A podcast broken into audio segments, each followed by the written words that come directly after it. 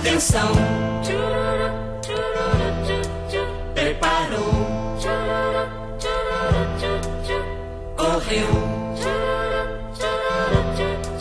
E chutou.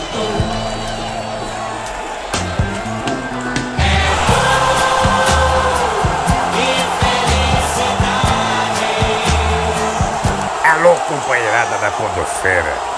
Tô passando aqui para deixar um recado para você acompanhar o podcast na marca da Cal. Porque o mundo é uma bola. Uma produção é Gol Podcasts Associados. Nas redes, segue a gente lá. Facebook, Instagram, Twitter, Orkut. Arroba na marca da Cal. No ar com mais um Na Marca da Cal, episódio 15.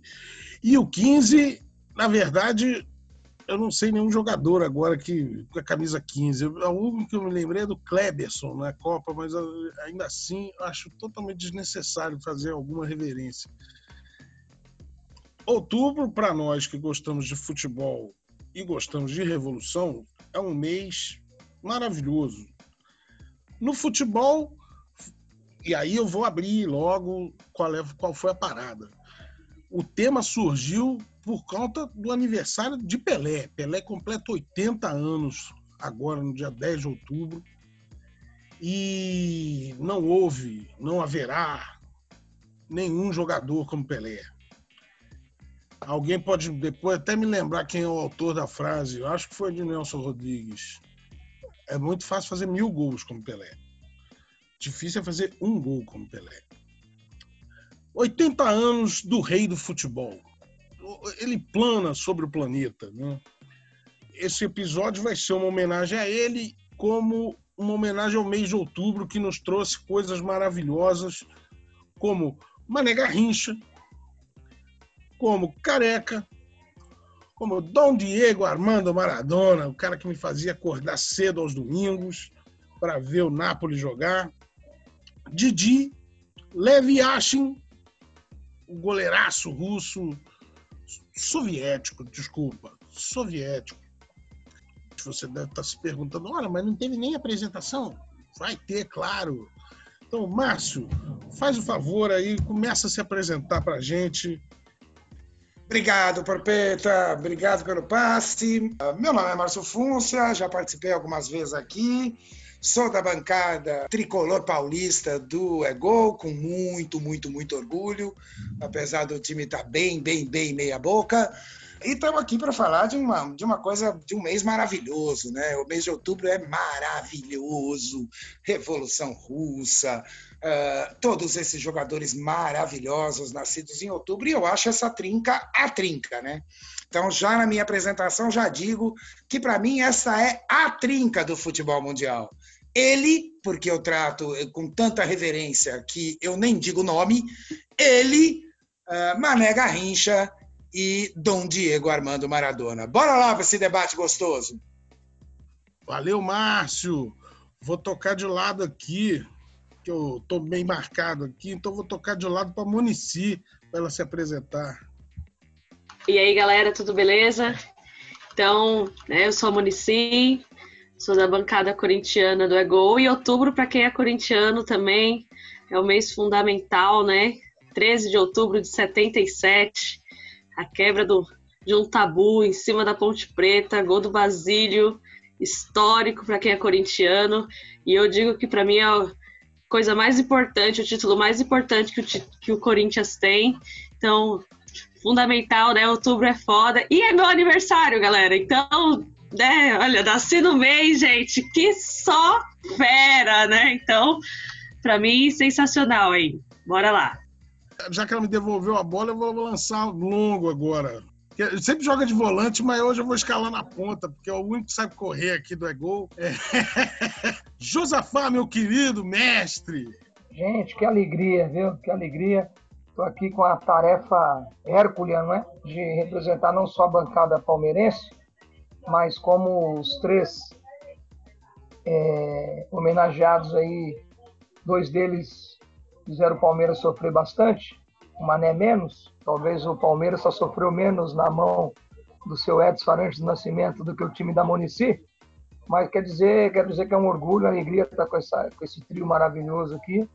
E muito feliz, né? Falar do Mané, falar do Pelé, falar do, do Dom Diego Armando, com essas três figuras aqui, nesse templo cultural que é o Ego. É uma honra, né? Não, não poderia me sentir é, é, mais honrado e feliz. Até porque a última participação nossa foi falando de educação e pandemia. Era um momento que a gente estava bastante abatido, bastante triste.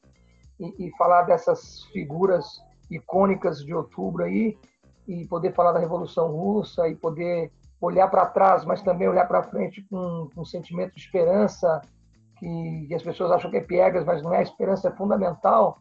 E a vida dessas figuras, né, que a gente está tratando delas hoje, está motivo de alegria. Estou bastante feliz. Vamos aí, vou devolver o passe. E eu corria muito, viu, Porpeta, mas pelo menos há uns 35 anos atrás, viu? Faz um pouquinho de tempo aí. Você vê como a gente está na merda fisicamente, né? Você com 50 anos de idade corre três vezes mais do que a gente, sem, sem sacanagem. Vai autorizar o árbitro. Começa o jogo! O negócio é o seguinte: aqui nós temos um palmeirense, uma corintiana e um São Paulino. Em tese, as três torcidas que mais sofreram na mão do rei. Mas eu vou começar agora com o Josafá. Por que com o Josafá? Porque todo mundo sofreu. O Palmeiras sempre foi a pedra no sapato do Santos. A mosca na sopa. Quando o Santos ia engavetar 5, 6, 7, 8, 10 títulos em sequência, vinha lá o Palmeiras e pimba, ganhava uma. Josafá, eu quero saber dessa sensação de ser a pedra no sapato no time do rei, cara. Para um palmeirense, o que, que significa isso? Então, para você ver o tamanho daqueles negros, né, em sua maioria, daquele time maravilhoso que era o Santos, que sobrou para nós foi essa essa alegria de vez ou outra atrapalhar, mas atrapalhava um pouquinho, porque a gente atrapalhava no Paulista, né? Todo mundo sabe que os regionais, eles eram, talvez, né? Essa questão do, do, do, modelo social que a gente tinha, das distâncias é, é, sendo mais difíceis de ser vencidas, os regionais tinham um papel muito importante. Mas também a gente atrapalhava o Santos aqui no regional, vez ou outra, né? Para ser honesto com a história, mas eles continuavam, né? Assombrando o mundo, né? Aquele a gente fala do Pelé, claro, não tem como, né? Que ele era a primadona daquela companhia, mas era aquele time maravilhoso, né? As 11 camisas brancas mais poderosas, maravilhosas do mundo, e o Pelé era aquilo lá, né? Eu acho até que o Palmeiras não sofreu tanto, não. Se fizer um ranking aí, eu tenho para mim que é uma matéria para a gente estudar depois. Mas é isso, Porpeta, Mone e Márcio, talvez nosso, nossas vitórias eram essas, né? Eventualmente atrapalhar um pouquinho, porque é muito difícil. Não é um fenômeno maravilhoso, né? Um time que precisava sair é, é, não só de Santos, né? Precisava sair de São Paulo, porque era um esquadrão, uma coisa maravilhosa, ganhou seus títulos é, importantes também fora aqui de São Paulo e, e, viajava muito, né? O que dizer daquela equipe, né? Quanto mais a gente fala do Pelé, inclusive para gente, né, que, que tem uma, uma tradição indígena da oralidade, a gente não sabe o que é mito e o que é verdade, né? Porque é muito gostoso a gente aumentar né, as histórias né, sobre o Pelé. Inclusive, eu não sei se está dentro do contexto, eu tinha um tio que era balconista, né, um tio nordestino, que ele era balconista de um, de um, de um botequim no Lago do Arocho, aqui em São Paulo, e numa das despedidas do Pelé, é, ele faz um gol e meu tio, que era santista, né? Era não, é vivo, meu tio, meu tio Peixinho, balconista, diz que um bebum, né, um homem lá ébrio, levanta rápido e, escuta Pelé, né?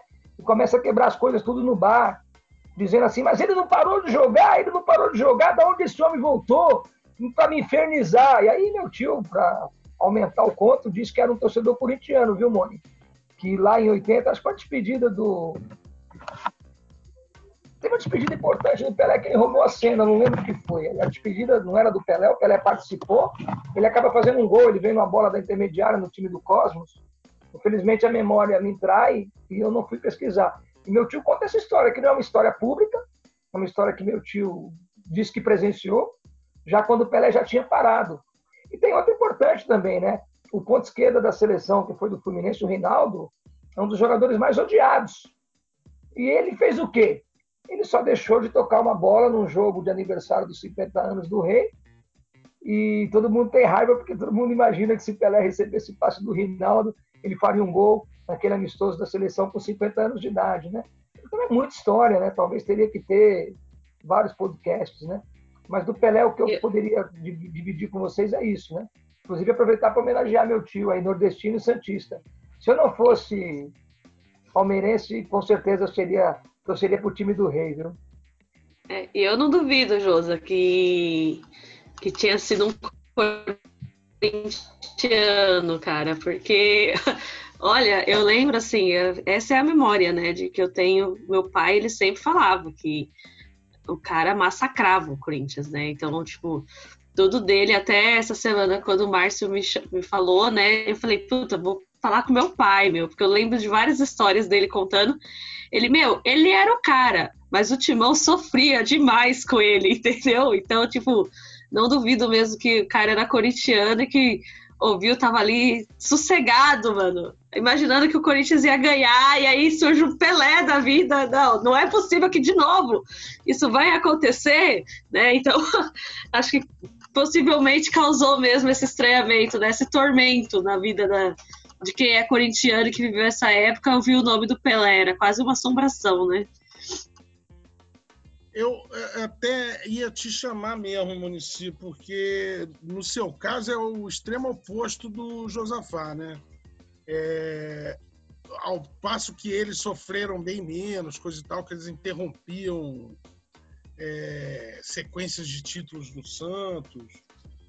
É, ao mesmo tempo, o Corinthians passou 11 anos sem sequer ganhar um joguinho. O torcedor do Corinthians ia só para o estádio para tomar chuva porque, porque saía fatalmente derrotado durante 11 anos, cara. Me, eu, você, obviamente, é muito jovem, como. Eu não vou falar como eu, porque eu já passei dessa fase de ser jovem, mas também não vi o Pelé jogar. Uhum. É, assim, você deve ter história na família, é. pai, avô, alguém que era corintiano e que sofreu, que sofreu muito é. Pelé. É, eu falar de Pelé, né, na hora que eu falei, meu, eu não vi, mas assim, como o Josa falou, acho que é muito o Pelé, coisa, tá muito nessa coisa do mitológico, né, meu, é cada história, cada coisa que você ouve, assim. Durante a infância, a gente tinha muito contato com meu pai por conta dos trabalhos, mas ele sempre tinha uma história quando a gente assistia o jogo do Corinthians, né? E fatalmente ele vivia falando do, do Pelé, porque ele falava, mano, a gente sofria, agora, né, vocês estão pegando uma fase boa, porque o Corinthians está ganhando, mas na nossa época a gente ficava lá, né, via o jogo só para dizer que, que via, né, é que corintiano, a gente fala, até brinca, a gente fala, né, gosta de sofrer mesmo, né, e acreditar até o fim, mas que falava, meu, chega uma hora que não dá mais para acreditar no negócio. Então ele sempre conta muito histórias nesse sentido, né, um amigo meu falou, meu, a gente ia pro estádio às vezes e a gente ficava feliz porque viu o Pelé jogar, né? Ficava triste pelo resultado do Corinthians, lógico, mas ficava feliz, assim, de, de ver o futebol que ele apresentava, né? Então, mas meu pai, ele sempre trazia essas histórias, que o Corinthians só sofria, ele falava, meu, não tem o que fazer. O Corinthians jogava, podia estar com o melhor, você falava, agora vai, não ia, nunca ia. Ele falava, meu, o ano seguinte você fala, não, esse ano, esse ano vai, não ia. É, ele fala muito, né? Meu pai sabe até o time, os jogadores do time do Santos. E ele fala muito da Copa de 70, né? Que Pelé fez de tudo, só não fez chover.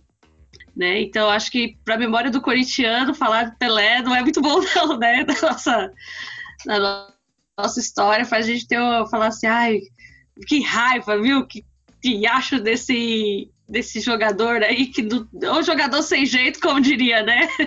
A gente fala muito, ou vida sem jeito, então ou jogador sem jeito, né? Mas o, você vai assistir, é o que eu falo, né? A gente não teve oportunidade de ver o Pelé jogar, mas, meu, quando você assiste que o jogo, né, rever aqueles reprises, quando é época de Copa do Mundo, você fala, meu, o cara era sensacional, não vai ter. Né? Lógico que tinha todo, tinha o time também, mas era isso, né? É, dentro de campo não tem o que, o que falar do jogador. Sensacional. E como diria meu pai, ele só não fazia chover. Márcio Funça, meu querido, você como São Paulino, também vítima do genocídio futebolístico que Pelé produziu nesse país. Antes de chamar o São Paulo, eu vou contar uma história. É, eu, quando eu era criança, na cidade de Santos, onde eu nasci, eu tinha um trabalho de escola para feira de ciências que a gente pegou educação física para fazer.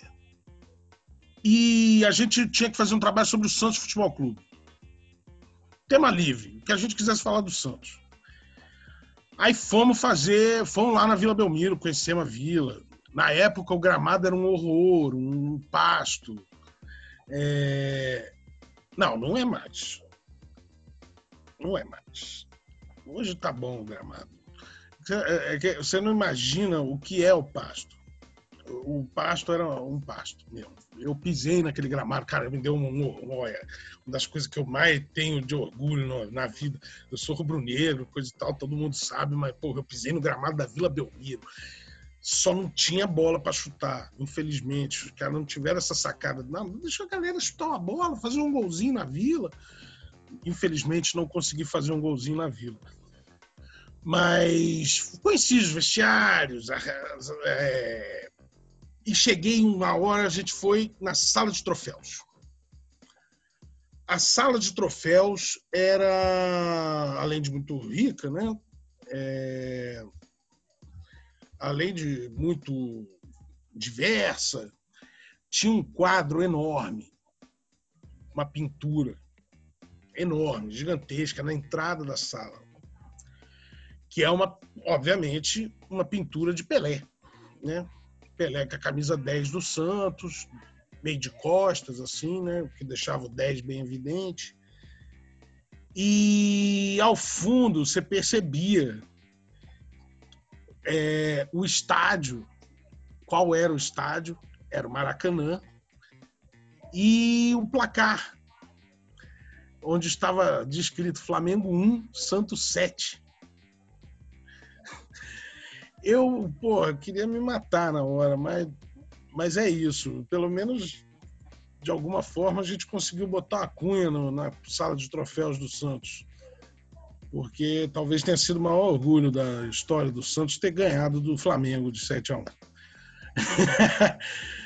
mas, Luganito de la Mamá, vulgo Márcio Fúncia, eu quero que você, você não sei se pessoalmente, mas pelo menos o seu pai deve ter tido muita história para contar sobre Pelé e o São Paulo Futebol Clube é, como vítima do rei.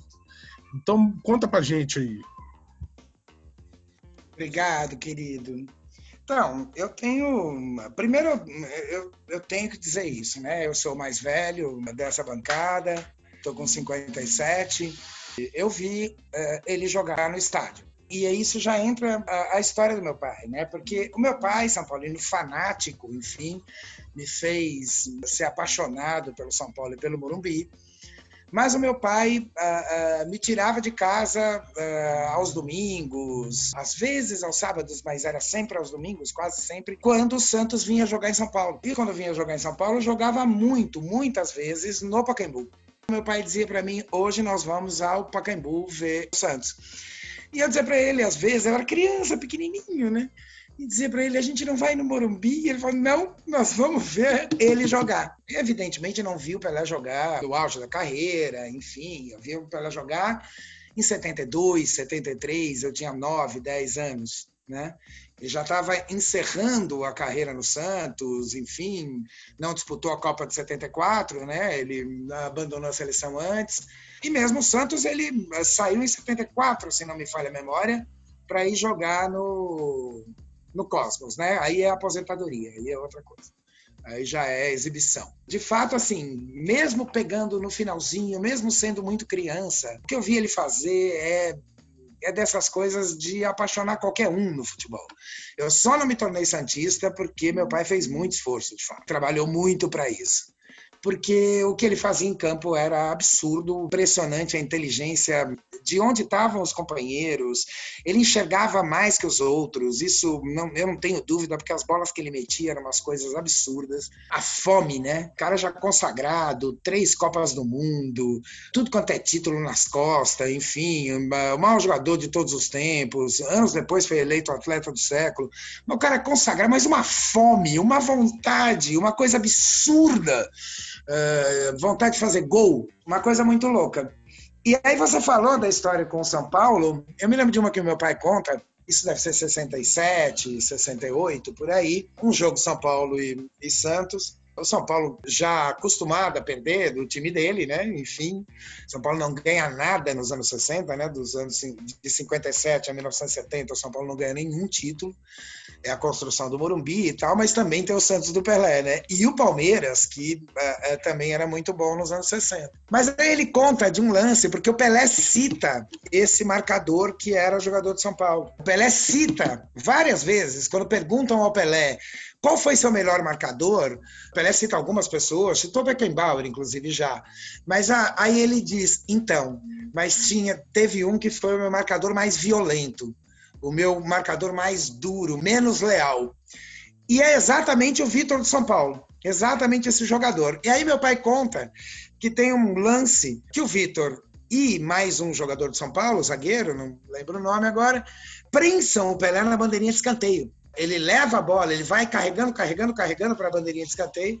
É, os dois prensam e o Vitor vem para dar, né, cara? O Vitor vem para dar aquela no meio do, do negão, né? Para dar no meio, dar no tornozelo, para quebrar, né? E o outro na cobertura. Meu pai conta que até hoje, como não tem imagem disso, é muito difícil a gente saber é, efetivamente, mas ele conta que até hoje ele não consegue descrever o lance direito, ele não sabe como é que o negão se livrou dos dois. Teve bola no meio das pernas, teve ginga para lado, teve de tudo no lance, mas de repente tá o negão sozinho com a bola e os dois caídos no chão, grudado na bandeirinha de escanteio. O tal do Vitor, inclusive, saiu do campo deslizou, foi acabar na raia olímpica, porque o Pelé era o o Pelé. O Pelé era isso, Pelé era sensacional. Essa história meu pai contava sempre, eu lembro sempre. Enfim, a gente tem outras histórias para contar, vamos deixar todo mundo é, é, falar um pouquinho mais, mas essa eu queria contar. De fato, foi é sensacional. E eu me lembro do meu velho contando, eu estou ouvindo ele falar. Valeu, Márcio. Eu vou querer agora, cara, histórias de Pelé naquilo que nos unifica, a seleção brasileira. E eu digo isso porque, cara, a camisa 10 mundialmente só é a camisa 10. Quem veste a 10 geralmente é alguém diferenciado, alguém de altíssima qualidade.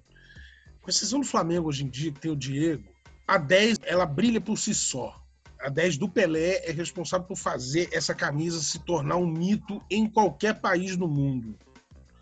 Então vamos resgatar aqui histórias de Pelé na seleção. Ouso dizer o seguinte, que Pelé... Não, vou deixar para lá. Josafá, quero ouvir de você primeiro. Eu não vou, eu vou deixar para depois essa reflexão sobre Pelé. Eu, eu fico sensibilizado por uma questão que vai inclusive ser polêmica aqui e vai repercutir depois no ego. Né? Eu, eu fiz um esforço quando muito jovem para ver um jogador que é óbvio, né? É, não, não chegou perto do Pelé, mas que acho que trazia isso que a geração do pai do Márcio falou, que foi o Zico, né? Eu fui até Campinas num famoso 3 a 0 Flamengo e Guarani, porque eu tinha certeza que eu não teria condição de ver o Zico de novo, e o Zico não ia bem em São Paulo. Então eu fiz esse esforço até hoje, minha família, tomara que eles não estejam escutando aqui, porque foi uma viagem clandestina com 13 anos que eu fiz com os amigos mais velhos. E uma outra que o Ego vai ba baixar o pau em mim, eu fui assistir Guarani né, e Santos, porque eu tinha a sensação que eu não ia mais ver o Neymar de perto, né? E a despeito da, das bobagens que ele faz, eu também acho um jogador extraordinário, mas são outros tempos, né? É, o, o, Pelé, acho que para a gente poder começar a dizer desse peso da camisa 10, primeiro a gente lembrar que não era comum grandes jogadores usarem a camisa 10 até a Copa de 58.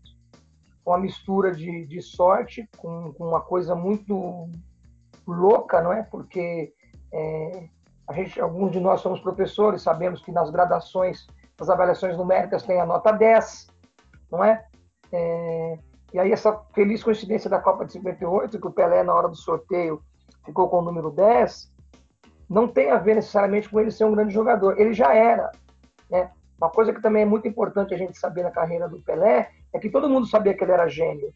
Né? Tem uma discussão aí de que ele não jogou no Palmeiras, porque o Palmeiras era racista. O Palmeiras realmente tem uma base é, da sua diretoria muito antipovo. Né? Mas não foi por isso. Aqui ele foi rejeitado no Corinthians, por isso que ele jogava muito contra o Corinthians, também não é verdade. Aqui no São Paulo não deixaram de treinar, também não é verdade. O descobridor do Pelé foi o Valdemar de Brito, que é irmão do Petronilo de Brito, que é o inventor da bicicleta. O, apesar do futebol não ser um, uma experiência social com o status de hoje, temos que lembrar que em 38 o Leônidas da Silva era uma das figuras mais reconhecidas na publicidade do Brasil. Então, eu quero dizer que o jogador que descobriu o Pelé, o ex-jogador, era alguém com muita influência.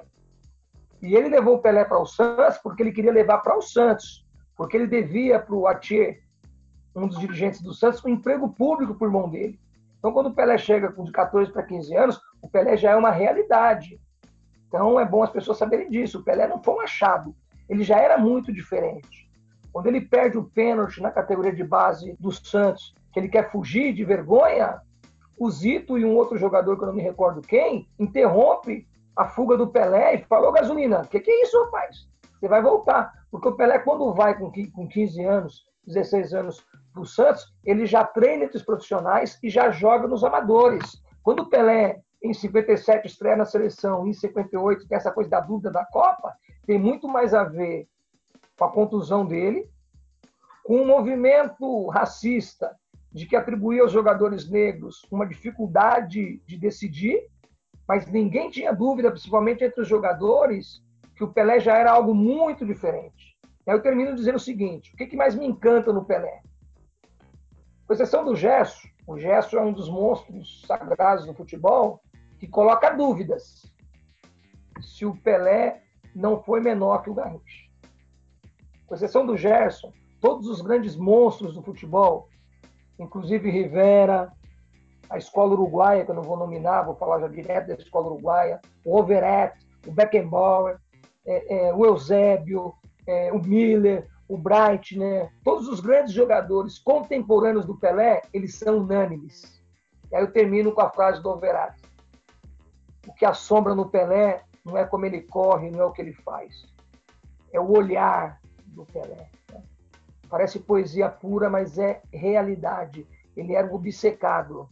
Ele, para quem de alguma maneira flertou com o futebol, numa ruazinha com dois tijolos, ou jogou em base ou foi profissional, o Pelé nos inspira de uma, de uma energia que eu vou dizer para vocês um negócio. Uma vez eu estava com um treinador meu, não vou citar o nome dele, ele não foi famoso, e ele é contemporâneo do Pelé na idade, e ele não foi atleta de alto nível.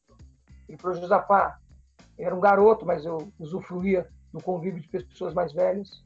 Eu sonhei em ter uma trajetória igual à do Pelé. Ele dizia para mim que ele, quando começou a jogar garoto, e o Pelé ainda não era uma realidade, ele sonhou fazer tudo aquilo que o Pelé fez. Chegar na seleção jovem, depois ser campeão do mundo, etc, etc, etc. E aí eu fiquei com vergonha, fiquei quieto, porque era um jogador muito limitado, e pensei, professor, eu acho que todo mundo sonhou em ser o Pelé. Antes do Pelé e depois do Pelé. Boa, Josa. Josafá lembrou de um cara aqui que é o Leônidas da Silva e a relação com a publicidade. Só lembrando que você que está aí em casa é, com aquela larica e vai comer aquele chocolatinho diamante negro, esse chocolatinho é por conta de Leônidas da Silva. Não é porque a Lacta teve uma brilhante ideia um dia e botou o nome no chocolate. Não, o chocolate era do Leônidas da Silva. Então, pô, grande lembrança do Josafá aí pra gente. A fala do Josafá também me lembrou de outras coisas, da obsessão do Pelé, que me lembra um pouco da obsessão hoje em dia de Cristiano Ronaldo, Messi, que são dois obcecados também. Os caras respiram futebol.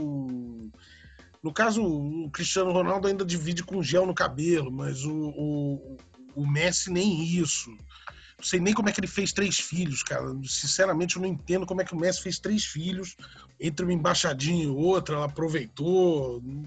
Eu acho que foi abuso. Ela abusou do Messi para poder ter filho com ele, porque eu acho que ele, ele deve jogar bola até dormindo. Monici, minha querida, traçando essa linha entre Pelé, Cristiano Ronaldo e Messi, até porque muita gente compara os dois com Pelé, o Messi principalmente, né? Se ele pode ter chegado no chulé do Pelé e ao mesmo tempo Garrincha. Isso na verdade é uma discussão que não é só do Gerson, mas é uma discussão de muitos botafoguenses, inclusive das antigas, tem essa discussão sobre o Garrincha, que é outro aniversariante de outubro e outro gênio da, da, da pelota. Então, queria que você falasse para a gente, Muniz, sobre esse traço que une esses três personagens, Messi, Cristiano Ronaldo e Pelé. Quando você pensa nessa coisa da obsessão pelo futebol, o que, que, que, que vem na sua cabeça? Assim? O que, que você pode falar para nós? Eita, é difícil falar depois de, depois de Josafá, né? Eu brinco com o Josa que o Josa é minha enciclopédia do futebol, né? A gente fica. Cada, cada bate-papo com o Josa é o aprendizagem, você fica pensando nas histórias, voltando várias memórias. E aí, assim, né, eu acho que tem um lance que é muito foda, assim, no futebol brasileiro hoje, que eu acho que a galera não tem um, esse lance mesmo do futebol. Dessa obsessão, dessa coisa de jogar eu vejo muito é, os jogadores é, virou uma coisa de título, sabe? Então, assim, ah, eu quero me destacar agora, tá bom. Ah, já sobe pra cabeça, fez um golzinho ali, mais ou menos, já, já virei o top 3 do futebol né, mundial. E, e aí eu né, a gente estava até batendo um papo um pouco antes disso, né, de falar como que alguma galera, uma galera se é, se profissionaliza, porque, sinceramente, tem hora que eu olho assim e falo, criatura, vai lá assistir, né? Devia fazer uma escolinha de futebol, vamos assistir esses jogadores, vamos assistir pela Eterno, vamos assistir os jogos de antigamente, vamos assistir um Garrincha, vem aqui, senta aqui, vamos, vamos conversar um pouco, né? E eu acho que aqui, por exemplo, hoje eu não vejo né, no futebol brasileiro, por exemplo, essa vontade, essa obsessão pelo futebol. O futebol né, deixou de ser aquela coisa da paixão, né, é, do, do, jogo, da paixão, da camisa. A gente até brinca, né? O cara ama a camisa nesse ano, no ano seguinte, se ele mudar, tá tranquilo, ele vai amar a outra camisa, e se ele precisar mudar no meio do campeonato, ele vai amar também, e tá tudo bem, né? E aí você faz uma linha, né? E assim, meu, não dá para comparar, né? O futebol. Eu acho que tem uma coisa do Messi, do Cristiano Ronaldo com do, do, com do Pelé.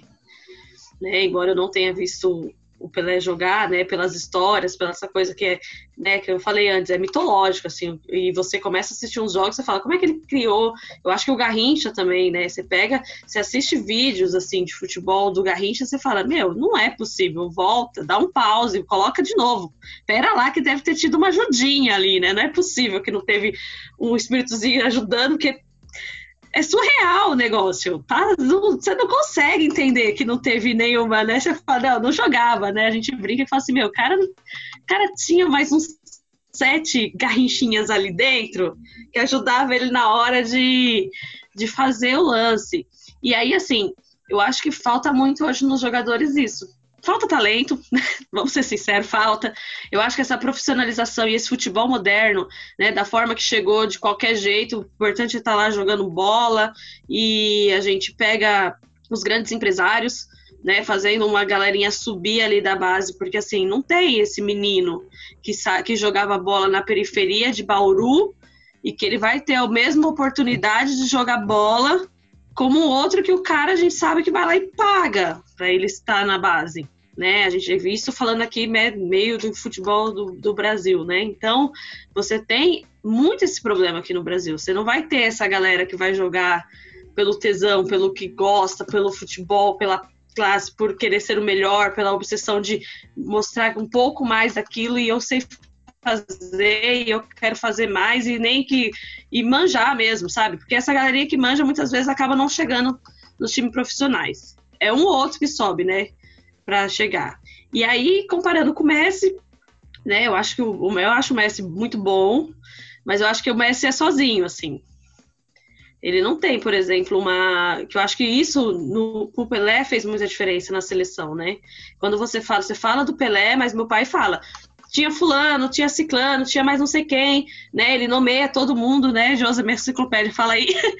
E, e, o Messi, por exemplo, não vai ter isso na, na seleção argentina. Cristiano Ronaldo também não. Eles vão jogar muito bem ali nos times deles. Eu acho que, assim, uma coisa que eu vejo diferença também é uma coisa que eles ficam um tempo, né, no time também. Eu acho que isso faz diferença. Que hoje a gente tem no futebol, assim, a galera não fica um ano no time, já quer, já quer mudar, já quer ir para a Europa, já quer sair, já quer. Agora que, né, já tá. O Messi aí tá, né, nessa coisa de sai, não sai do Barcelona, vai, não vai para cá, mas quanto tempo que ele não ficou ali se mostrando um grande jogador. Então, eu acho que pro, pro futebol tem toda essa problemática, assim, e dificilmente vai existir um outro Pelé, gente. Nessa conjuntura de futebol, a gente vai ter uma tendência.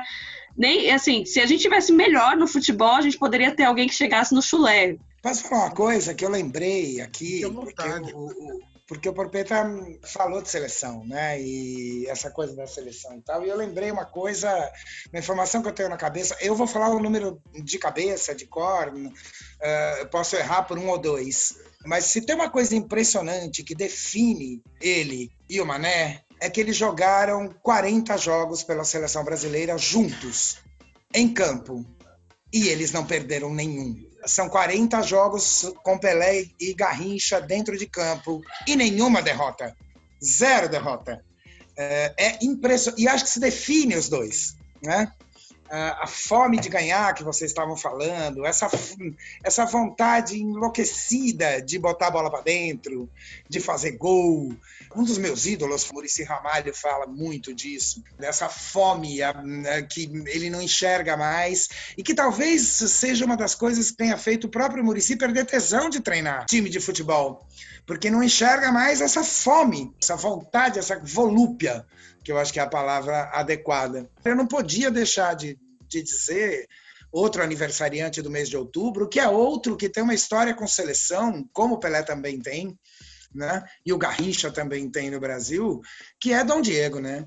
Dom Diego Armando Maradona, nascido em 31 de outubro, né? E é impressionante a fome, a, a volúpia, a vontade que cada vez que ele veste aquela camisa alviceleste e vai para campo, né? Uh, Maradona tem uma história com as histórias dele com Copa do Mundo, quer dizer, a história de 82 ele era muito jovem e tal, ele não nem vai bem, mas em 86 e 90 é impressionante, né? Em 86 é a lenda de que ele ganha a Copa sozinho, né? O time da Argentina não era tão ruim assim, mas efetivamente ele é decisivo.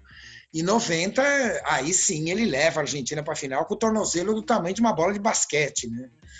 Então, acho que essas figuras assim, Pelé, Maradona, Garrincha, vocês definiram muito bem, tanto José como, como Monici, mesmo quando o cara já é tricampeão do mundo, uh, não sei quantas vezes campeão brasileiro, não sei quantas vezes campeão de tudo, mas ele continua com essa vontade de jogar, né? Eu tive esses dias uma informação, eu fui até checar.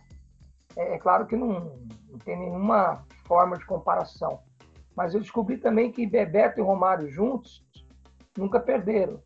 E eles conquistaram com menos é, é, brilho que o Pelé e o Garrincha, óbvio, mas eles também tiveram um, uma trajetória bem interessante. E olha que interessante, é, Zico e Dinamite, apesar que o Dinamite teve muito poucas oportunidades, ele nunca se, se efetivou como titular, é, em jogos oficiais também Zico e Dinamite nunca perderam, né? Que interessante. É óbvio que eu falo isso por curiosidade, porque não tem nenhuma ideia de gradação. Até porque Pelé e Garrincha nós estamos falando do, na minha opinião, é, uma prateleira inatingível, né? Tá muito em moda falar prateleira, vou me apropriar. E, e o Mané, o Mané é o seguinte, cara. O... Desculpa, Porpeto, eu já entrei, agora eu vou embora, cara. O... Eu sempre tive uma paixão louca pelo Arthur Antônio Coimbra, o Zico, porque eu sempre achei o Pelé uma figura de, de outra esfera, então, para ter alguma humanidade. Mas como a gente escolheu fazer educação e sempre escolheu estar na luta social, à medida que eu fui envelhecendo, eu fui me apaixonando por essas duas figuras. O Mané, eu falei muito do Mané quando a gente estava fazendo aquecimento aqui.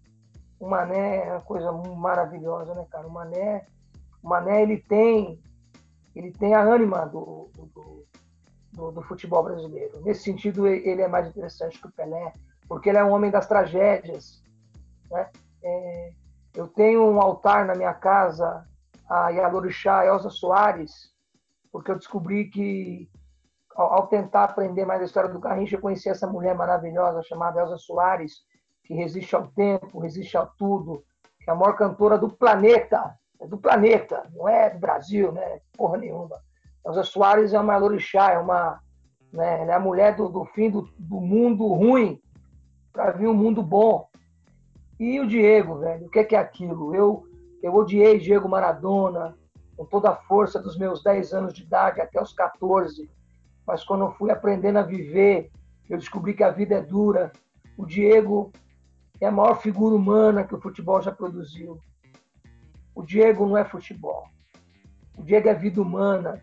Eu assisti recentemente um, um documentário que ele foi para o México. O Diego não existe. A gente falou da volúpia do Pelé, da, dessa coisa do Garrincha Gaiato. O Maradona, o Diego Armando Maradona, de 31 de outubro, ele é a figura nesse planeta mais apaixonada por futebol.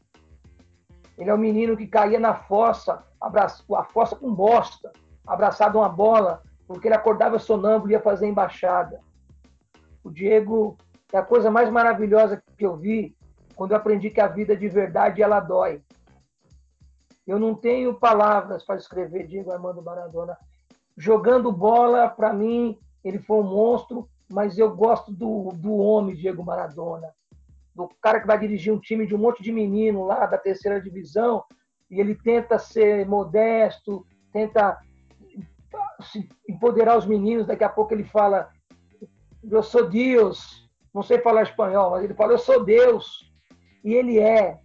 Eu nunca vi uma figura tão ridícula. Se vocês entendem que eu estou falando de ridículo. No sentido da humanidade.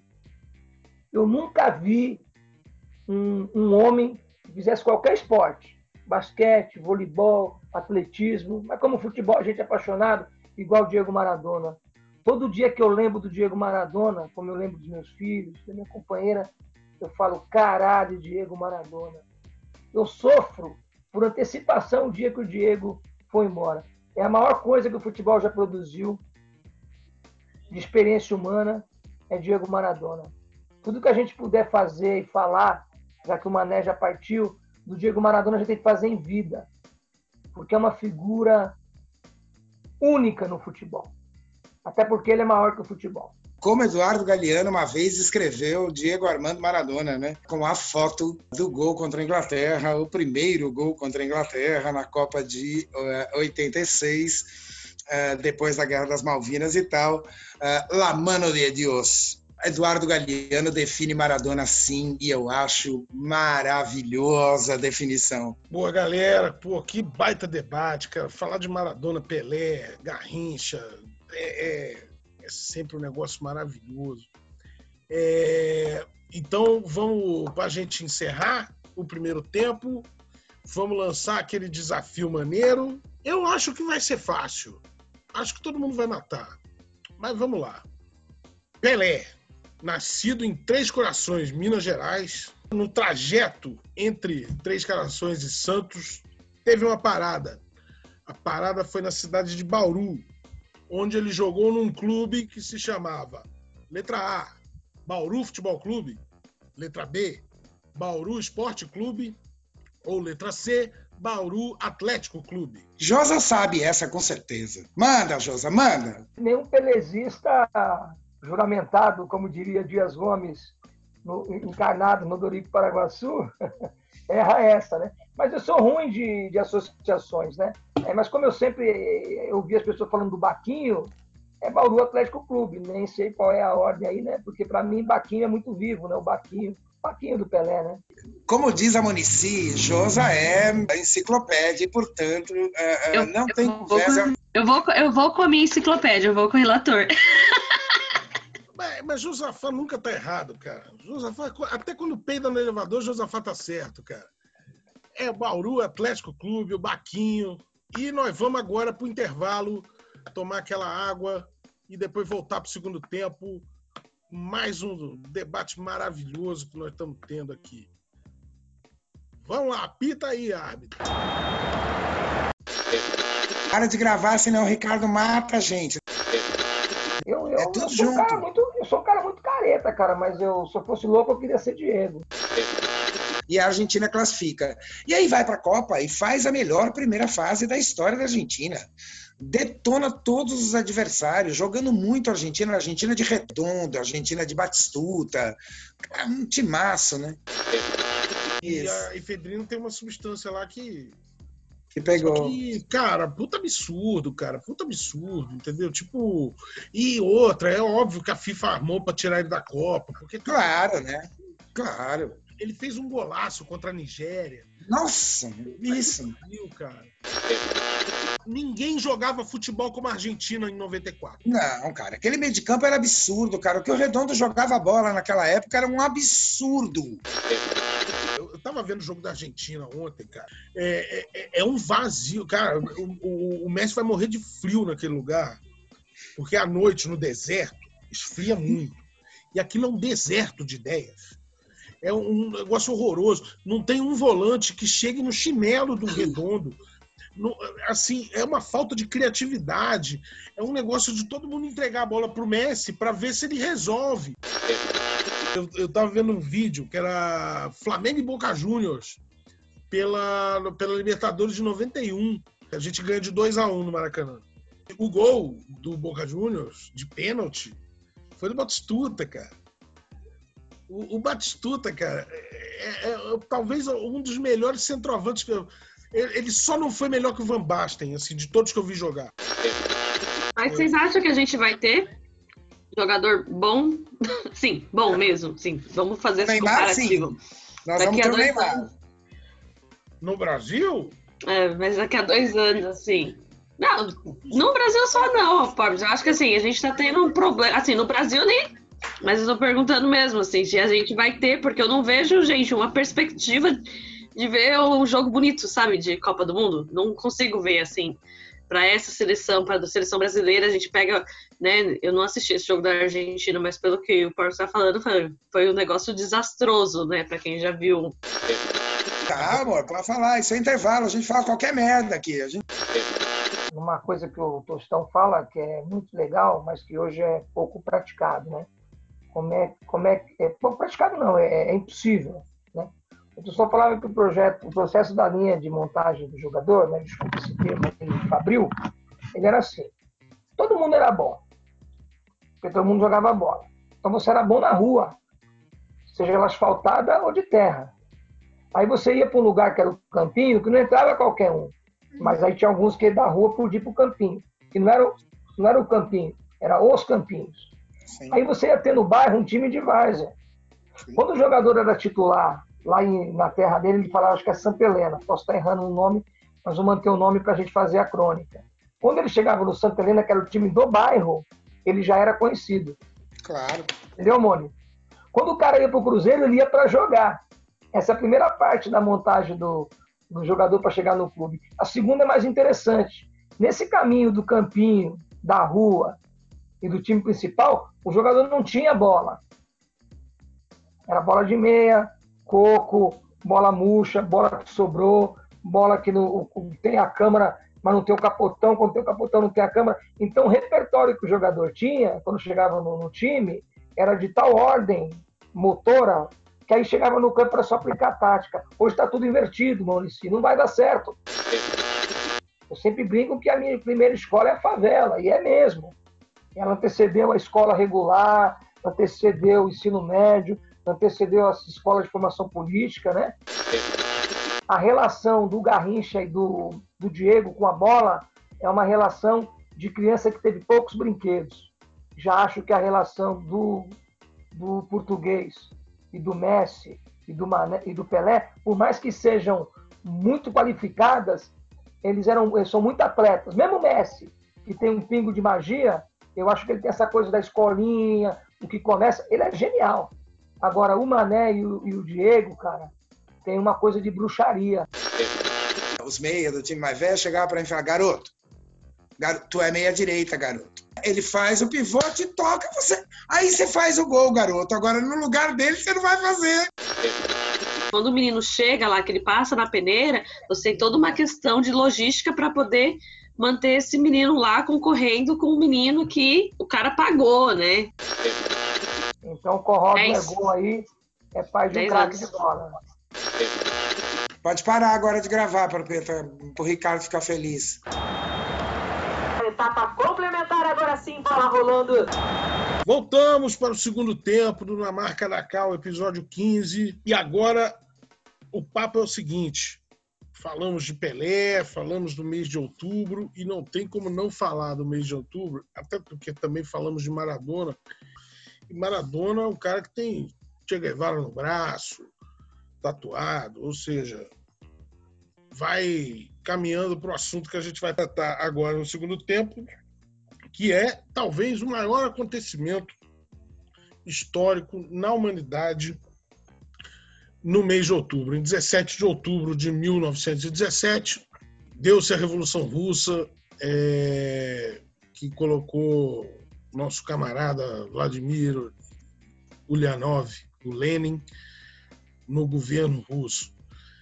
É, a partir dali, construindo a União Soviética. Né? É, então, eu quero deixar vocês aí viajando, até porque também tem outro personagem do futebol aí que também é de outubro que é da União Soviética, foi goleiro da União Soviética, que é o Lev Yashin. Quero que vocês falem. Eu vou começar agora com a Monici, então, para falar sobre o que que a Revolução Russa representa é, para a história, para a sua vida, para o mundo, para todos nós. É bom falar da Revolução Russa, né? A gente falar um pouquinho sobre. Ah, um pouquinho não, falar de um capítulo fundamental, né? Na história da luta de classes e para a classe trabalhadora, né? Mas uma coisa que eu gostaria de apontar também é a participação das mulheres no ano de 1917, que ainda é pouco falado, né? A organização das mulheres no começo de 1917 foi fundamental para a organização também da classe trabalhadora, né? Elas organizaram um movimento logo no começo do ano, né, em que se- seria o Dia da Mulher, né, reivindicando o fim da guerra e da alimentação, um movimento que ficou conhecido como Pão em Paz. Esse movimento, ele, é- ele começou em um dos bairros e aí foi se alastrando e, e conforme as mulheres foram se organizando e estando na linha de frente. Então, é legal a gente começar a falar um pouco sobre isso, né, dessa importância do papel das mulheres na organização da luta da classe trabalhadora. E aí toda, toda mudança, né? Proposta de, de mudança, proposta de uma outra sociedade, acho que é aquilo que a gente busca, aquilo que a gente tenta vivenciar, né? Maravilha, Monici. Vou já tocar para o Márcio Funce aí para ele complementar a ideia sobre o que a Revolução Russa é para nós, comunistas, e para a humanidade como um todo. Eu acho que é, a gente falou, sem falar diretamente é, da Revolução Russa, a gente falou muito dela no primeiro tempo, né? Quando a gente falou do Mané, quando a gente falou do Pelé, quando a gente falou do Maradona, quando a gente falou é, da, da volúpia, da fome, da vontade, eu acho que a gente falou muito da Revolução Russa, né? Porque a gente falou muito, uh, de fato, de, uh, de como, quando tudo é impossível, quando tudo parece absolutamente uh, que, não, que não pode acontecer, uh, Trotsky dizia isso, né? Que as revoluções são impossíveis até que elas acontecem, mas elas só acontecem, eu acho que por causa de gente assim, como era o Pelé, como era o Mané, como era o, como é o Maradona. Essa fome, essa vontade de transformar as coisas e de, uh, e de se indignar e de não aceitar que, uh, que o mundo vai ser sempre esta merda em que uh, algumas meia dúzia de pessoas uh, determina e o resto obedece, enfim. Então acho que esse link eu acho interessante fazer, né? com essas personagens que são uh, no seu campo e no que faziam revolucionárias. Uh, uh, né? O futebol do Mané é revolucionário, Futebol no amarelo nunca vai ter igual, inclusive. Né? Eu nunca vou ver um jogador igual ao Garrincha. Né? Porque aquele futebol dele é revolucionário, de fato, é transformador, é tudo né? aquilo que o Josa falou no primeiro tempo, é, o corpo e tal. Você olha para ele, a elite branca olhava para ele e dizia: Isso aí não vai dar jogador, gente. Né? Isso aí não vai rolar, essas pernas tortas, esse corpo esquisito, isso não vai rolar. E o corpo esquisito dele, né, é, entre aspas, evidentemente, é, fazia magia, né, transformava futebol em mágica. Então, acho que isso é. é, é, o Lenin é um desses personagens, o Trotsky é outro. Olha eu fazendo homenagens ao Trotsky. Enfim, vai ter problema isso na minha vida, mas deixa para lá. Então, acho que isso é importante lembrar. E, evidentemente, render todas as minhas homenagens ao Aranha Negra, jogador da União Soviética, é, que é nascido em outubro também, né, em 22 de outubro. Eu fui ler umas coisinhas para falar sobre Yashin, aí eu decidi falar de memória mesmo, né, cara? O cara jogou quatro Copa do Mundo, foi campeão olímpico, foi campeão da Eurocopa, e é uma das coisas que eu acho mais legais do, do Areia Negra, esse prêmio que eu não gosto, essa história de prêmio de melhor do mundo e tal, não sei o que, que eu detesto esse negócio, mas ele é o único goleiro da história a vencer a bola de ouro. Acho que é 63, se não me falha a memória. Deixa o Josa fechar, que ele é mais poeta que eu. Então, gente, na verdade, é... eu sou filho de um, de um casal nordestino que, que veio morar em São Paulo, num cortiço na Barra Funda, e eu nasço em 69, né? Então, o meu contato com uma ideia mais acabada da Revolução Russa só chega no ensino médio, já com bastante idade.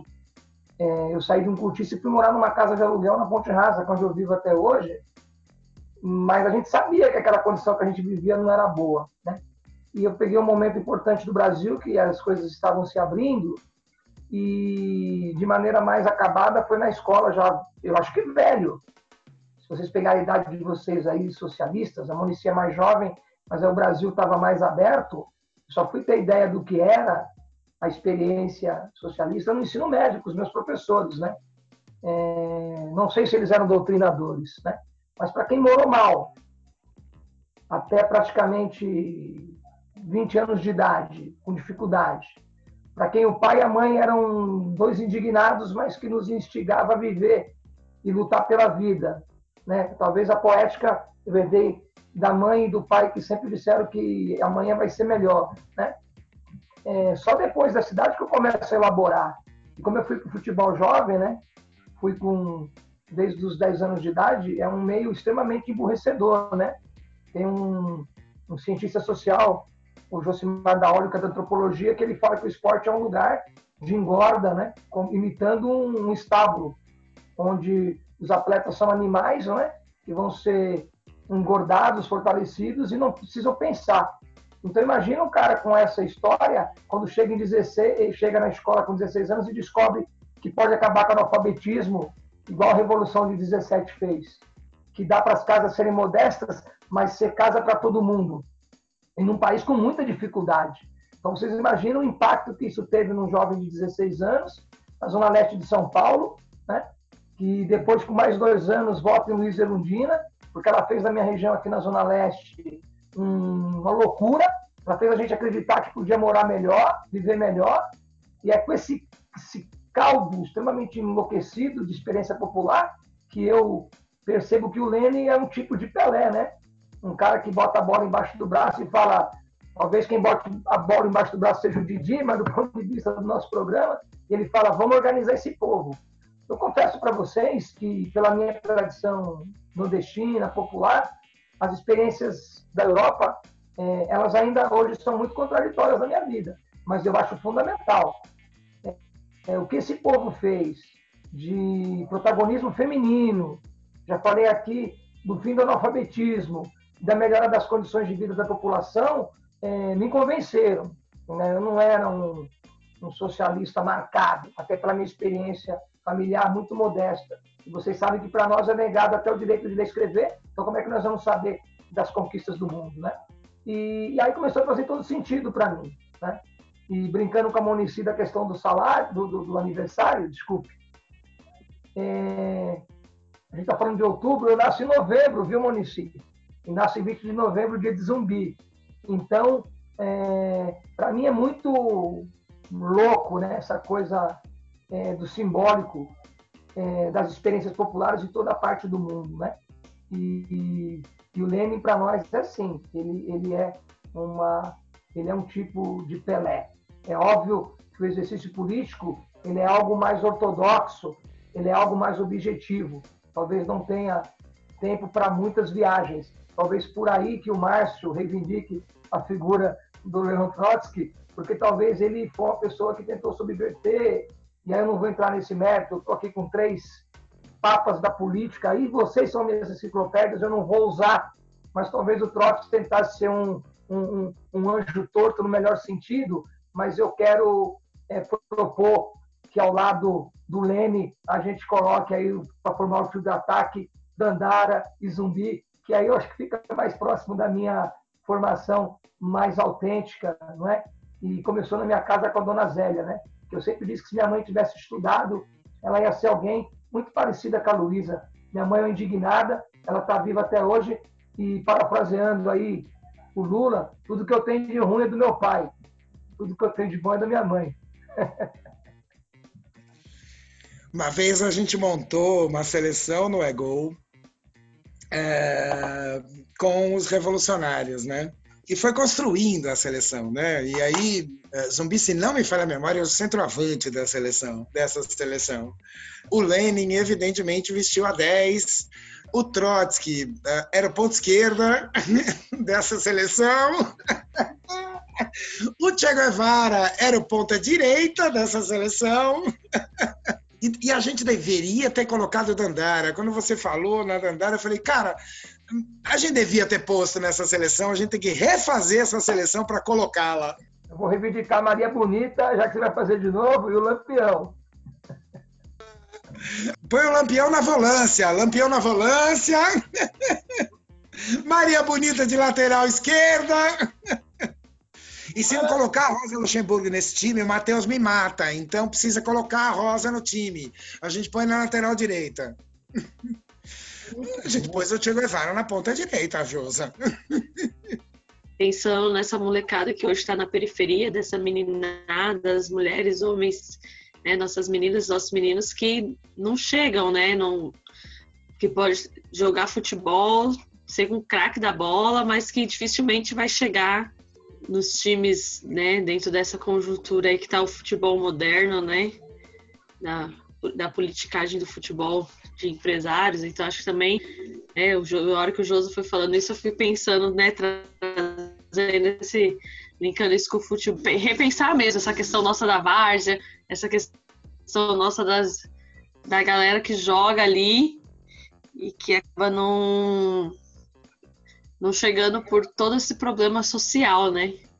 Que a gente estava falando aqui, né? Que não vai não vai chegar num time disputando o time da elite aí, né? Dando uma viajada mesmo na, na discussão. Buenas, buenas, buenas. Óbvio que o mundo mudou muito de 1917 para cá, já se passaram 103 anos. E óbvio também que nós temos nossas especificidades aqui daquilo, da Revolução Russa, de todo o processo que se desenrolou. O que, que a gente tem que aprender com aquilo e o que, que a gente precisa descartar daquilo, que não nos serve mais. Vai, Josa, vou começar com você dessa vez.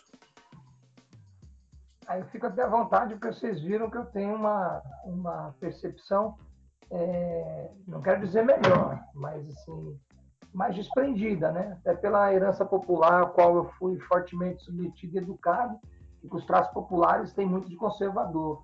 Mas eu penso que olhar para a originalidade daquele povo, né? Me parece que tem elementos, quando o, o, o Lênin lidera aquele processo, que eles eles tinham muita, é, muita originalidade no sentido de olhar para as experiências deles propriamente dita, saindo de um processo de experiência que a gente poderia é, achar similaridade no feudalismo, né? Então, esse é o primeiro elemento. O segundo que eu acho que cabe em todo projeto popular de igualdade é resolver as questões básicas das condições de vida humana. Isso continua na ordem do dia. Você ter condição de viver com dignidade é, é, é muito urgente. Isso é, é, convence as pessoas, né? É, por mais que nós temos um, um, mundo totalmente distópico hoje, então eu, eu, eu tiraria essas duas experiências, né? Olhar para aquilo que a gente é de fato, né? E, e buscar as condições de dignidade de maneira concreta, que tem a ver com você poder usufruir as coisas que a humanidade produziu, você poder se alimentar, você poder colocar o teu corpo é, como produtor de, de, beleza, de cultura, já que a gente falou bastante aqui do futebol, não é? Mas é, é até para problematizar isso, município, tem um aspecto dos meninos jogarem pouco futebol hoje, as meninas não, as meninas têm que jogarem mais, que eu acho que é positivo. Eu sou da geração, por exemplo, que a gente jogava muito futebol porque não tinha outras alternativas. Eu acho que às vezes a gente não elabora isso, de que há uma melhora da condição de vida das pessoas, por mais, já disse aqui, distópico, vou dizer de novo, que esteja, eu acho que a gente deveria observar. E o que, é que a gente descartaria? Eu acho que todo o processo que, na ânsia do povo poder construir sínteses autênticas, que observe isso que eu falei no início, ele tende a ser autoritário. Né? Na escola que eu trabalho, eu acho que às vezes, por eu achar que estou com uma ideia bacana, se eu não respeito os processos, como diretor de escola, eu tendo a ser autoritário, que é um universo muito pequeno, organizar 800 estudantes, suas famílias e os trabalhadores que estão na escola. Então, por mais que eu reconheça a necessidade daquele processo histórico, eu penso que a pressa de construir condições adequadas de vida, que aí é mais uma hipótese mesmo, elas podem nos levar a erros que dialogam com uma ideia de autoritarismo. Não é à toa que os críticos das nossas concepções filosóficas dizem que o nosso dilema é entre essa coisa da igualdade e da liberdade. E eu penso que não. Né? Eu penso que isso não é um dilema, isso é um dilema falso. Mas eu penso que nós temos que sim ter um olhar para as especificidades, né? Me foge até a, a, a frase aqui do Boaventura, mas algo que, que a gente considere a, a, nossa diversidade que nos vai nos fortalecer, a gente considere, sem abrir mão da igualdade, que é fundamental para a gente ter dignidade da vida. Eu pensaria dessa forma as experiências de outubro de 17, que eu continuo chamando de experiência esperançosa. Acho que a gente nunca pode deixar de, de pensar naquilo, porque aquilo colocou uma quantidade de homens e mulheres numa condição de qualidade de vida que nenhuma experiência nem no feudalismo nem no capitalismo coloca. E o capitalismo é um carro a 200 por hora que está avisando que vai bater e vai capotar. Então, outubro de, de 17 é muito presente, inclusive nas nossas elaborações concretas. Ô, Josa, mas eu não falei que a galera, que os meninos têm que jogar, só jogar bola, não. Pelo contrário, eu acho que a gente tem muito acesso e a gente, pelo, né, a gente que vive, ainda mais que a gente vive na educação, a gente tem que propor muito mais. Né, é o que eu sempre falo, a, molecada tem que ter, ter, o direito, né, a menina tem que ter o direito de saber de jogar bola, de tocar violino, de bater tambor, de saber que é samba, de fazer rap, mas de gostar de música clássica, a gente tem que oferecer de tudo e tem que ter de tudo que não tem.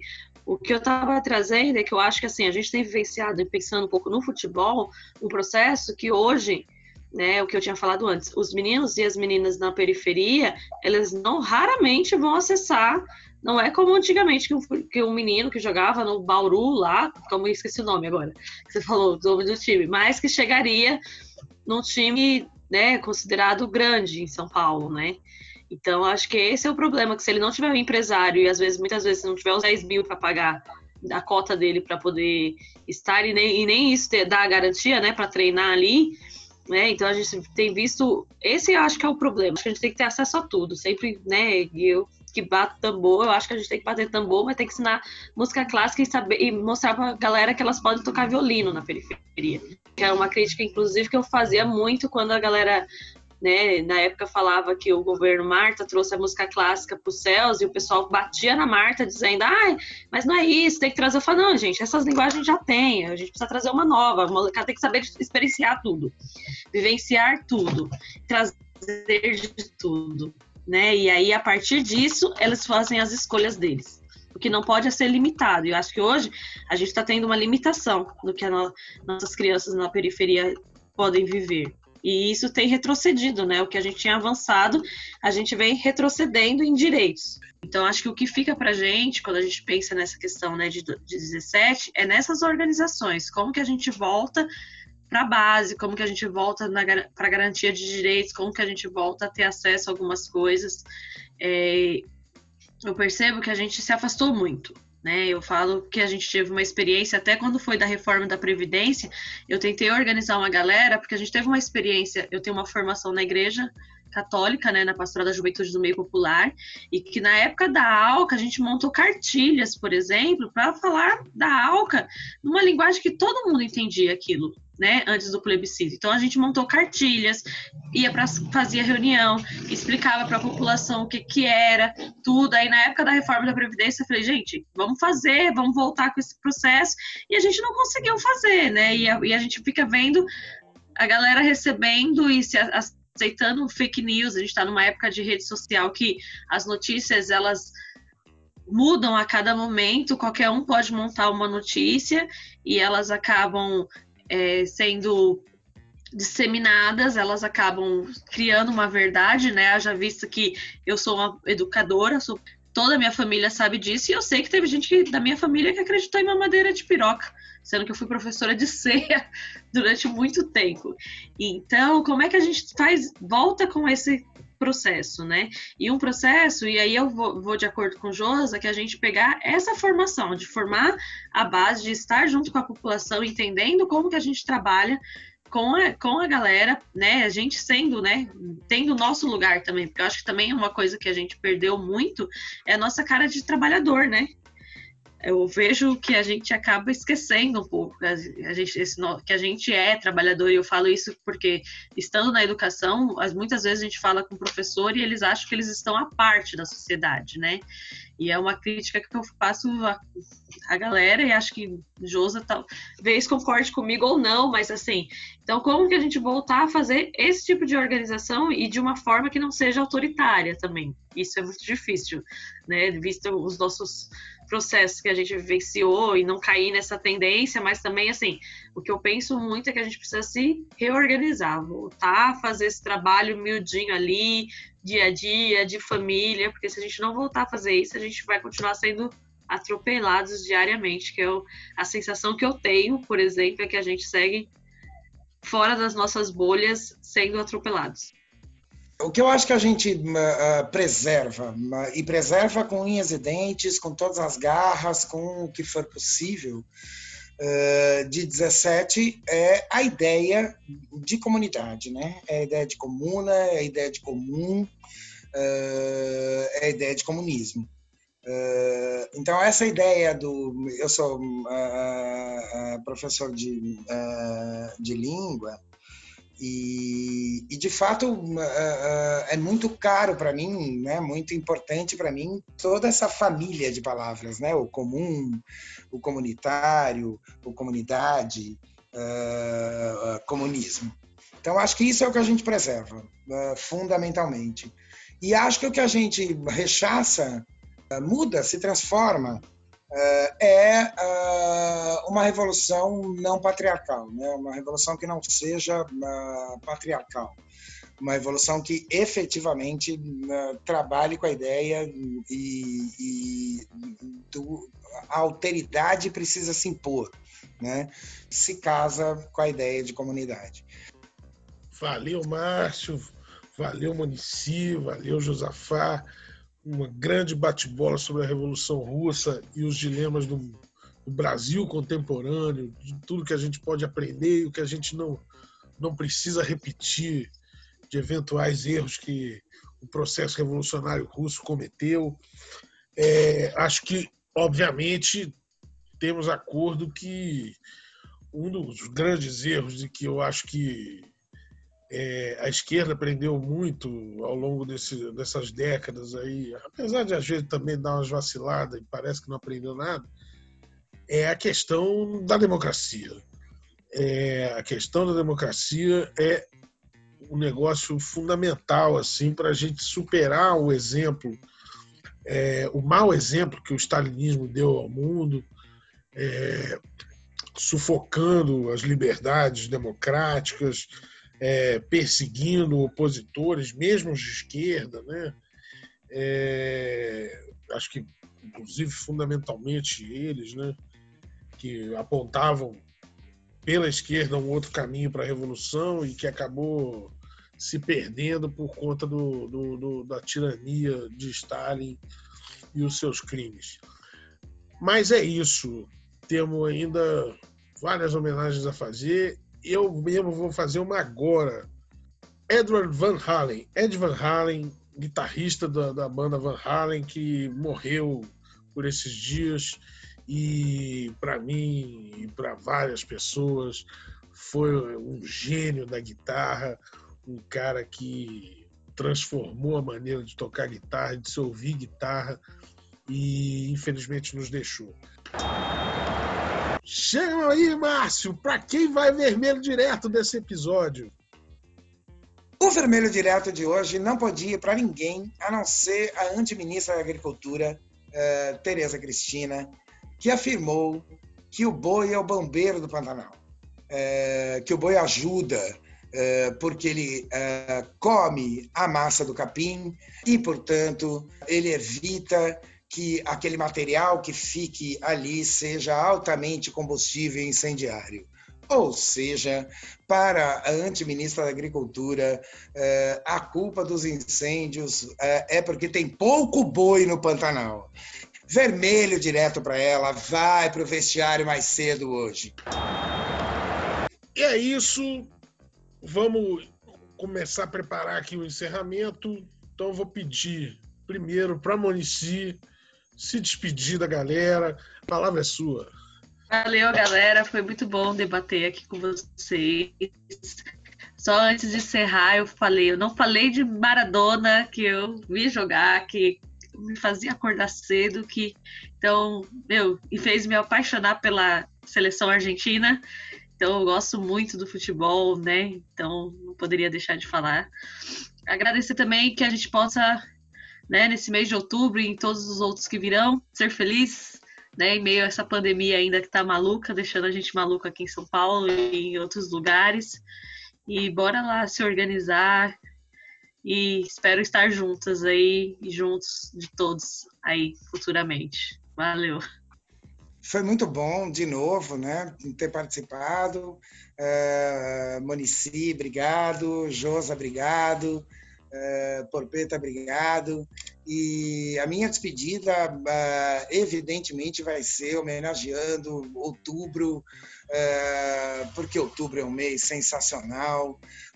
Outubro é o mês do nascimento de Pelé, Mané, Maradona, Careca, Didi, Bob Charlton, Paulo Roberto Falcão, uh, e Marco Van Basten. É pouco ou quer mais? Beijo! Ah, gente, só tenho, pô, agradecer demais aí, companhia espetacular e parabenizar também todo mundo que tem feito as, as outras experiências do, do Ego Podcast, né? Eu tenho inclusive distribuído muito na, com as pessoas com as quais eu trabalho, o pessoal de, de, de movimento de cultura aqui em São Miguel, na Zona Leste, onde a gente vive, porque realmente é uma experiência muito legal, né? Eu, como disse para vocês, eu sou de uma geração que a gente teve pouco acesso a essas experiências, então eu tenho tanto, tanto tenho aprendido, né? E como tenho distribuído os materiais que o Ego produz com relação aos vários debates que tem que intercalar a, a vida social com esse fenômeno espetacular para o futebol que a gente tanto ama.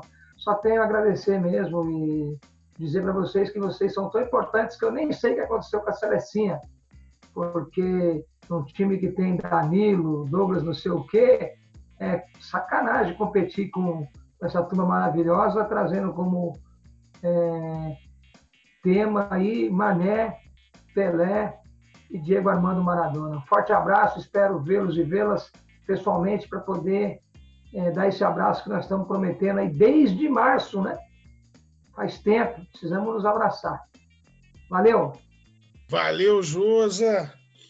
É, só fazer uma última homenagem aqui que acabou passando, a gente citou, mas não, não tratou mais detidamente do assunto, que dia 9 de outubro foi quando foi morto o comandante Che Guevara, Ernesto Guevara de la Serna, vulgo Che, pregando a revolução na África, na América, foi morrer na Bolívia.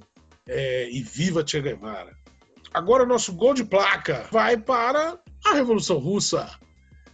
Dia 17 de outubro de 1917, a maior revolução, a revolução mais inspiradora das nossas vidas. Aquilo que, inclusive, eu nos times de pelada jogava com a 17 por causa da Revolução Russa. Depois eu tive que esconder a camisa, porque o 17 virou aquilo que virou em 2018, né? Mas eu só fui me dar conta fazendo campanha, inclusive, panfletando, e alguém me falou: você tá com uma camisa 17. Eu falei: puta que pariu. A nossa dica cultural é um filme ótimo, estrelado por Warren Beatty, é, que conta a história do John Reed, que é baseado no livro dele, Os 10 Dias que Abalaram o Mundo, que conta aquele processo visto por um jornalista inglês, aquele processo da Revolução Russa. E é um filme muito bacana, é um filme longo, inclusive, mas é muito bacana, bem legal, bem interessante. Então fica com a dica cultural de hoje, o filme Reds. Assistam. Ensinam, ah, não sei onde achar, vai no Stremio, cara. O Stremio é o que há, porque o Stremio é os filmes tudo de graça, hein? E vamos lá para nossa música de encerramento, que será Hoje vocês vão dormir com punk rock na orelha.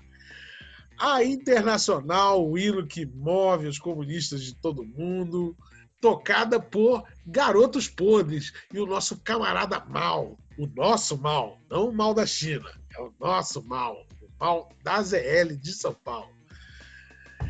É isso aí, tamo junto e fiquem todos bem, se puder em casa, se não, Cuidem-se. Valeu! Apito final!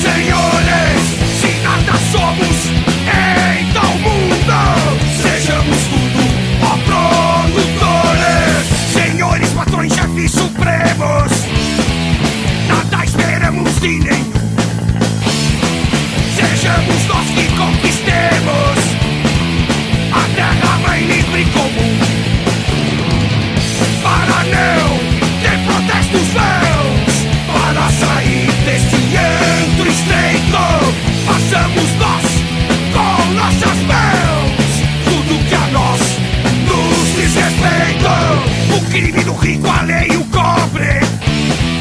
O Estado esmaga o oprimido.